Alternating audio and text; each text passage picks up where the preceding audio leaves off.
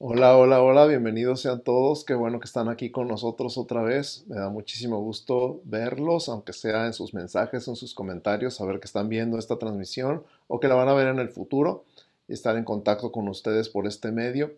Le damos muchas gracias a Dios por las redes sociales y por la posibilidad que tenemos de estar en contacto juntos. Saludos a todos mis amados hermanos de San Pablo Central, a todos mis amados hermanos de San Pablo Playas que nos están viendo también. Que el Señor los bendiga y los guarde, los mantenga con salud y con paz. Saludos a todos nuestros hermanos que están en otras iglesias, pero tienen el tiempo de ver estas transmisiones también. Los bendecimos en el nombre de Jesús, bendecimos a sus pastores, oramos por ellos, así como por ustedes, y declaramos bendición y paz sobre sus vidas. Vamos a orar para comenzar el tema.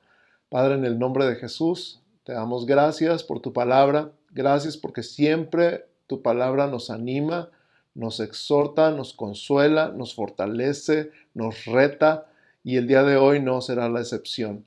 Declaramos que tú eres el único que puede hablar en este tiempo y que nosotros estamos listos para escuchar. Nuestros ojos y nuestros oídos, tanto físicos como de nuestra alma y espirituales, están atentos a lo que tú nos quieres decir en el día de hoy. En el nombre de Cristo Jesús. Amén. Amén. La serie se llama La manifestación del Espíritu, o sea que no somos nosotros, es el Espíritu Santo en nosotros. Nosotros somos el cuerpo de Cristo. Entonces, conoces a alguien que tiene toda la fe del mundo y se avienta a hacer cosas que nadie se atrevería a hacer, oraciones que nadie se atrevería a orar porque son demasiado atrevidas. Esas personas te da pena escucharlas orar porque dices, qué atrevida oración. Y luego, ¿qué pasa si no sucede nada? Sin embargo, lo más asombroso es que el Señor respalda a estas personas y sus oraciones atrevidas, y su vida está rodeada de milagros, de sanidades sobrenaturales y de testimonios del poder de Dios. Y pasas del escepticismo a la envidia. Digo, envidia de la buena, si es que tal cosa existe. La serie se llama entonces La manifestación del Espíritu. No somos nosotros, sino el Espíritu Santo en nosotros, el que produce estas cosas. Comenzamos la serie hace dos semanas declarando y aclarando que los dones del Espíritu son para provecho. La manifestación del Espíritu en nuestra vida es para provecho de la iglesia, no de nosotros mismos, sino de toda la iglesia, de todo el cuerpo de Cristo. En medio del capítulo 12 de 1 Corintios, justamente el 12:12 dice, porque así como el cuerpo es uno y tiene muchos miembros, pero todos los miembros del cuerpo, siendo muchos, son un solo cuerpo, así también Cristo. Y por si te queda duda, lo vuelve a aclarar o lo aclara más en el verso 27.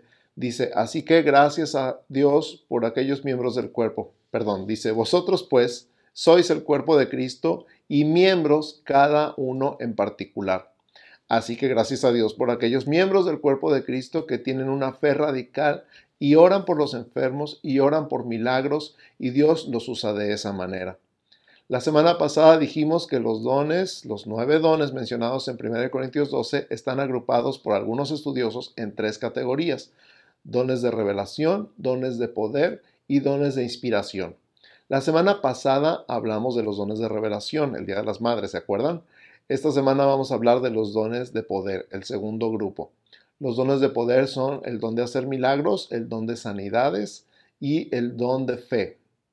Milagros, sanidades y fe. Entonces vamos a empezar por el primero, el don de milagros. Según nuestro manual de red de enlace, milagros es la habilidad sobrenatural dada por Dios para autenticar el ministerio y el mensaje de Dios por medio de intervenciones sobrenaturales que dan gloria a Dios. Voy a repetir la definición del manual de red enlace. Milagros es la habilidad sobrenatural dada por Dios para autenticar el ministerio y el mensaje de Dios por medio de intervenciones sobrenaturales que dan gloria a Dios.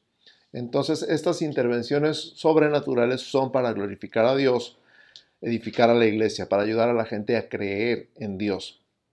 La misma Biblia dice que estas señales seguirán a los que creen en mi nombre y también dice que respaldando el mensaje del Evangelio con las señales que lo siguen te voy a poner dos ejemplos bíblicos que tú conoces. Uno es la alimentación de los 5000, lo puedes leer en Marcos 6 del 30 al 34. Marcos 6 del 30 al 34 es cuando Jesús da gracias y multiplica los panes y los peces, cinco panes y dos peces entre cinco mil personas, y recogen doce cestas llenas de sobras, para que los discípulos pudieran creer, cada uno con su cesta, lo que Jesús había hecho, pudieran ver quién era Él y lo que podía hacer. El segundo ejemplo bíblico que me emociona también y tiene mucho significado es cuando le piden a Pedro pagar los impuestos de él y de Jesús. Y Jesús le dice, vete a pescar y el primer pez que saques va a tener una moneda en la boca. Y esa moneda vale por el impuesto tuyo y el mío. Dásela ahí a los de los impuestos. Tanto significado hay en esta enseñanza, pero finalmente es un milagro. El primer pez que saques va a traer una moneda. Y ahí va Pedro a pescar y saca el primer pez que saca y le mete la mano en la boca y saca una moneda que vale exactamente lo que tenía que pagar de impuestos, tanto de él como de Jesús. Un ejemplo actual, recuerdo esta oración hace años, me impactó mucho este testimonio.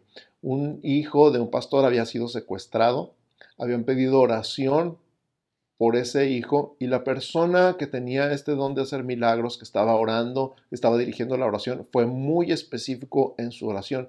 Él dijo, Señor, te pedimos que los secuestradores se atonten, se queden dormidos, que este muchacho pueda aprovechar la oportunidad y escaparse, que pueda pedir ayuda y encontrar ayuda y pueda comunicarse a su casa. Y sabes qué? Sucedió tal cual se les olvidó amarrarlo donde lo tenían amarrado, se quedaron dormidos, todos, se atontaron. Este muchacho vio la oportunidad y la aprovechó y se salió de esa casa de seguridad donde estaba. Inmediatamente en la calle encontró una persona que estuvo dispuesto a ayudarlo. En este tiempo todavía no había teléfonos celulares, había que conseguir una esquina donde hubiera un teléfono público que funcionara, pero lo llevó al teléfono público y se pudo comunicar con su familia. El mismo día que oraron por este muchacho secuestrado. Nunca se me va a olvidar ese testimonio. Aplicación práctica. Las personas con don de hacer milagros no le tienen miedo a nada, a nada, de verdad. Y no les importa que no haya lo que se necesita. Escuché una vez que oraban por un ciego. Esto está narrado en un libro de Andrew Womack que se llama Una mejor manera de orar. Te lo súper, súper, súper recomiendo. Oraban por el ciego y no sanaba. Y entonces el Señor le mostró a esta persona que estaba orando por él que este ciego no necesitaba sanidad, sino que necesitaba un milagro. Y él no entendió cuál era el punto de la oración o de lo que le estaba diciendo el Espíritu Santo, pero también se lo dijo a la persona de al lado y la persona de su derecha le dijo, el Señor me está diciendo que este ciego no necesita sanidad, sino un milagro. Y entonces le preguntaron al ciego que cuál era su problema, porque no podía ver y el ciego les dijo que él no tenía córneas, que le habían sido retiradas quirúrgicamente por un accidente, entonces no tenía manera de ver. Y entonces entendieron que lo que necesitaba no era sanar de sus ojos, sino que necesitaba un milagro, unas córneas nuevas. Y oraron por córneas nuevas sobre este ciego y este ciego las recibió y pudo ver claramente.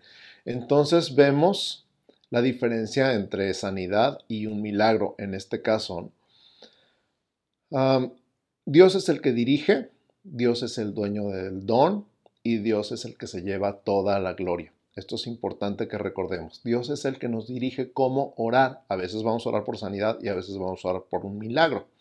Y a veces el milagro va a ser físico, a veces va a ser emocional, a veces va a ser relacional, a veces va a ser financiero, pero siempre hay una dirección del Espíritu Santo de cuándo y cómo y por qué orar. Por eso es tan importante preguntarle a Él primero, ¿cómo quieres que oremos, Señor? ¿Qué es lo que quieres que declaremos?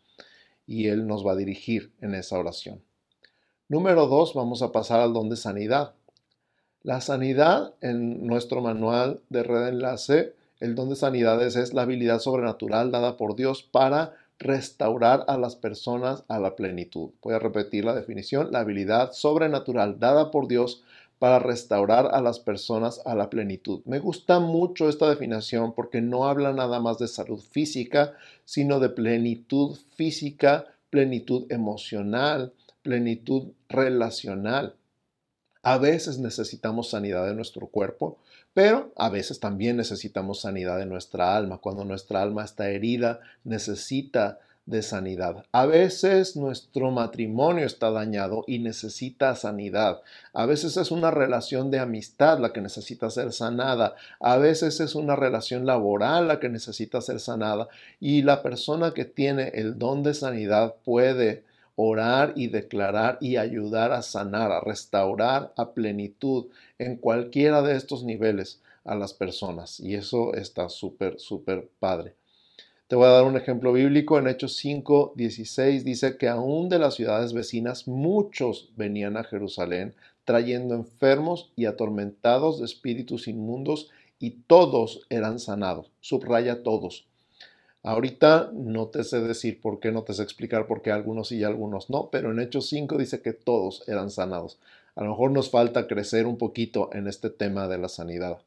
En Lucas 9:6, otro ejemplo bíblico, dice que saliendo los discípulos, cuando Jesús los mandó saliendo, pasaban por todas las aldeas anunciando el Evangelio y sanando por todas partes. Esta es la combinación, anunciando el Evangelio y sanando por todas partes. Lo importante es el Evangelio. La sanidad es algo que respalda el Evangelio. El Evangelio son buenas noticias, las buenas noticias de que somos perdonados, de que hay perdón de pecados, de que hay la posibilidad de arrepentirse y ser restaurado. Y como mucho de lo que padecemos físicamente es resultado del pecado, viene una sanidad y el Señor nos manda así a orar por los enfermos, a declarar sanidad sobre ellos, pero nunca va separado esto del Evangelio. Primero es el Evangelio y luego la sanidad. Y a veces, en algunas ocasiones, la sanidad es lo que trae a las personas a creer a, Jesús, a creer en Jesús. Entonces, eh, escucha la combinación otra vez, Lucas 9:6, saliendo, pasaban por todas las aldeas anunciando el Evangelio y sanando por todas partes. Imagínate andar por todas partes sanando enfermos, más en este tiempo. Te pongo un ejemplo actual. Mi suegra padeció de cáncer estuvo enferma de cáncer y estuvo cerca de morir. A eso ya tiene muchos años. Y oraron por ella y Dios la sanó. Y hasta la fecha, muchos, muchos años después, no ha habido huella del cáncer en su vida. Así que a mí no me puedes decir que no existe eso de orar por los enfermos y que no sanen porque yo tengo un ejemplo muy, muy cerca de mí y sabemos que hay muchos ejemplos. Me gustaría, por cierto, voy a hacer una pausa, si tú has sido testigo de un milagro, o si tú has sido testigo de una sanidad, o si tú has recibido una sanidad sobrenatural, que lo pusieras en los comentarios de este video el día de hoy. Pon, yo soy testigo a mí, Dios me sanó de esta enfermedad hace tanto tiempo y no he vuelto a tener huella de esta enfermedad. Me encantaría verlo en tus comentarios. No nada más pongas amén, pon, a mí Dios me sanó de esto, o a mí Dios hizo este milagro en mi vida. Ah, como decíamos, cualquier tipo de milagro. Ponlo ahí en los comentarios para que podamos gozarnos todos juntos con los testimonios. Amén. Entonces, la aplicación práctica del don de sanidad. Las personas con don de sanidad saben que el que sana es Dios, saben que Dios es quien los dirige, con quién y cómo orar, y que el propósito de su don, como los otros, es glorificar a Dios y edificar a la iglesia. Glorificar a Dios y edificar a la iglesia. Vamos con el don número 3 del día de hoy, el don de fe. El don de fe es, según nuestro manual de red enlace, la habilidad sobrenatural dada por Dios para actuar bajo las promesas de Dios, creyendo en su habilidad para cumplir sus propósitos. Hay muchísimo en esta definición, la voy a repetir lentamente para que tú la puedas escuchar y analizar. El don de fe es la habilidad sobrenatural dada por Dios para actuar bajo las promesas de Dios, creyendo en su habilidad, la habilidad de Dios, para cumplir sus propósitos. Entonces, aquí hay dos palabras claves, promesas de Dios y propósitos de Dios. No son las cosas que nosotros queramos nada más lo que se nos antoje y tampoco son nuestros propósitos personales egoístas, sino los propósitos de Dios. Pero creer las promesas de Dios, todos, todos, todos debemos creer las promesas de Dios, pero hay personas que tienen un don para creerlas con toda confianza, con toda seguridad y para inspirar esa confianza y esa seguridad al cuerpo de Cristo. Gracias a Dios por ellos. Te voy a poner un ejemplo bíblico, Hechos 27, 34. Están en alta mar, está un tormentón, los marinos expertos están pensando que no se va a salvar el barco y probablemente no se salven ellos tampoco. No han comido, han hecho todo lo posible por mantenerse con vida, pero ya están perdiendo la esperanza. Y entonces Pablo les dice en Hechos 27:34, por tanto, os ruego que comáis por vuestra salud, pues ni aun un cabello de la cabeza de ninguno de vosotros perecerá. Escucha esto. Coman, porque ni aun un cabello de la cabeza de ninguno de vosotros perecerá. Y habiendo dicho esto, verso 35, tomó el pan y dio gracias a Dios en presencia de todos, y partiéndolo comenzó a comer. No había pasado la tormenta, no se había acabado, el barco se seguía meciendo, no había cambiado ninguna de las circunstancias todavía, pero Pablo se sentó, dio gracias a Dios y comenzó a comer. Entonces, verso 36, todos, teniendo ya mejor ánimo, comieron también. O sea, en una tormenta en alta mar, cuando todos se daban por muertos, recibieron ánimo de parte de una persona que les inspiró a creer en las promesas de Dios. Y la promesa de Dios era que ni un cabello se iba a perder de ellos. Impresionante. Otro ejemplo bíblico, Mateo 9.2, es cuando los los amigos traen al paralítico a Jesús y no lo, no lo pueden meter a la casa porque la casa está repleta y entonces se suben al techo, hacen un hoyo en el techo y bajan al paralítico con todo y camilla hasta delante de Jesús. Dice Mateo 9:2. Sucedió que le trajeron un paralítico tendido sobre una cama y al ver Jesús la fe de ellos, dijo al paralítico, ten ánimo, hijo, tus pecados te son perdonados. Conoces el resto de la historia, los fariseos dijeron, ¿quién es este que también perdona pecados? Y entonces Jesús dice, pues para que sepan que el Hijo del Hombre o el Hijo de Dios tiene potestad para perdonar pecados, y entonces le dice al paralítico, levántate, toma tu lecho y vete a tu casa. Entonces, el, el punto que quiero resaltar en este momento es cuando dice Jesús, al ver la fe de ellos. A veces nuestra fe no alcanza. A veces tenemos dudas, a veces somos incrédulos, pero gracias a Dios siempre tenemos un amigo cerca que tiene fe. Y a veces nos podamos apoyar en la fe de otros. Y a veces también nosotros estamos para apoyar en fe a nuestros hermanos, a nuestros amigos, a nuestros compañeros que están dudando, que están en incredulidad, que están ahí como queriendo tropezar en su fe pero Dios da el don de fe algunas personas para respaldarnos en ellas, apoyarnos en ellas, y también nos lo da a nosotros para respaldar y apoyar a otras personas. Jesús, al ver la fe de ellos, perdonó los pecados al paralítico. Igualmente, tú y yo podemos ser esos amigos de fe. Y gracias a Dios por esos amigos que tenemos que son amigos de fe. Amén. Ah, ejemplo actual. A veces la fe parece necedad. Te enojas con la persona porque dices, no puede ser que no entienda que las cosas no están como para hacer esto o para dar este paso. Sin embargo, cuando nuestra pastora Rita Dios le dice algo, no hay nadie que la pueda convencer de que no se puede. Y acabamos de ver la mano de Dios, o acabamos viendo la mano de Dios. Muchas de las cosas que se han hecho en nuestra amada iglesia San Pablo Central, tanto en la construcción como en eventos especiales, han sido porque alguien se ha atrevido a creer. En la aplicación práctica, como todos los dones, la fe se ejercita. Imagínate la fe como un músculo o como varios músculos. Como todos los ejercicios, puedes estar fuerte en unas áreas y débil en otras, pero se crece en fe.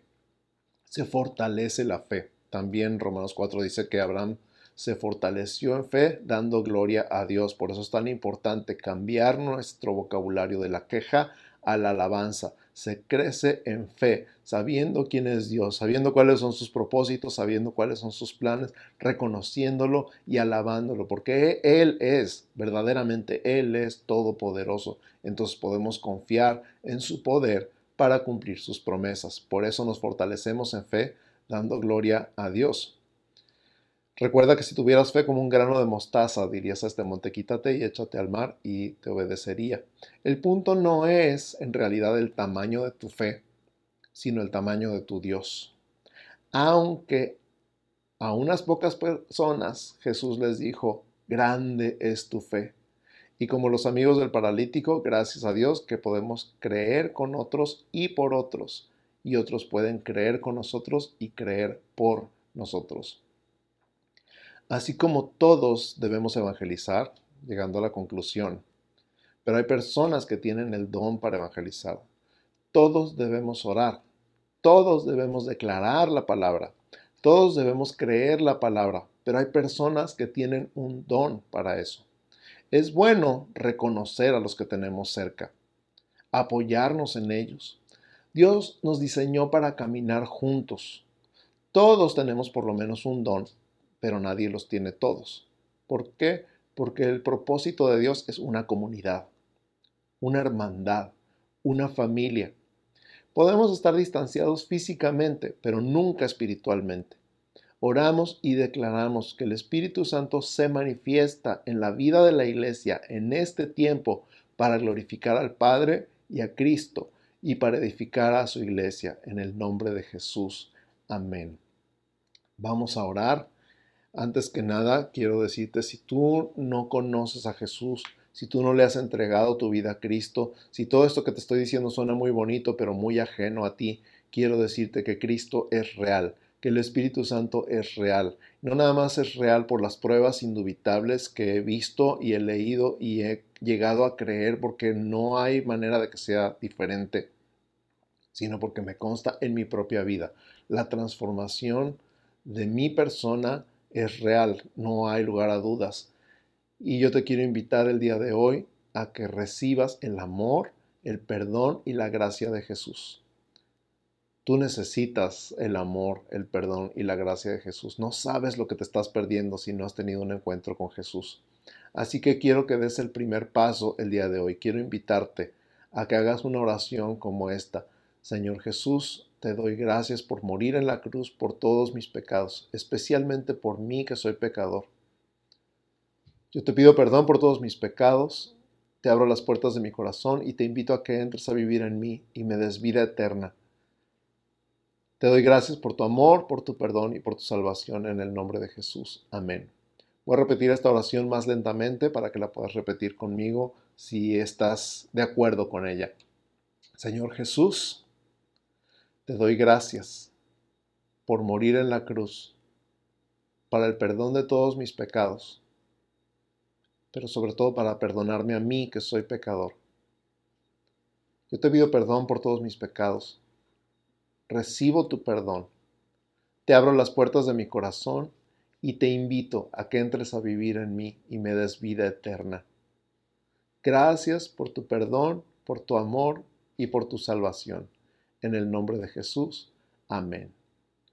Y ahora quiero orar por todos ustedes declarando estos tres dones activos en la iglesia en el nombre de Jesús. Padre, gracias porque tu Espíritu Santo está en tu iglesia el día de hoy no es nada más algo que vemos en el libro de los hechos o que vemos en ti en el Evangelio, en los Evangelios, sino es algo que vemos vivo, real y activo en tu iglesia el día, el día de hoy. Y en el nombre de Jesús yo quiero declarar milagros, sanidades y fe sobrenatural sobre tus hijos. Declaramos que es un tiempo de ver milagros y señales y maravillas en tu iglesia y a través de tu iglesia en el mundo declaramos que es un tiempo de ver sanidad física, emocional, mental y relacional, financiera y de todo tipo de sanidad en tu iglesia y a través de tu iglesia en el mundo, en el nombre de Jesús. Y declaramos que tu Espíritu Santo se manifiesta en fe en tus hijos, de tal manera que tus hijos empiezan a creer tus promesas como nunca antes las habían creído. Declaro un espíritu de fe, tu Espíritu Santo manifestándose como fe en tus hijos, para creer todo lo que tú has dicho acerca de ellos y para actuar con base en esas promesas, sabiendo que tú eres poderoso para cumplir todo lo que has prometido sobre nosotros, en el nombre de Cristo Jesús. Y ahora recibe la bendición, iglesia, en el nombre de Jesucristo de Nazaret, que el Señor te bendiga y te guarde que el Señor haga resplandecer su rostro sobre ti y tenga de ti misericordia. Que el Señor alce sobre ti su rostro y ponga en ti paz. en el nombre de Jesús. Amén. Amén. Que Dios los bendiga.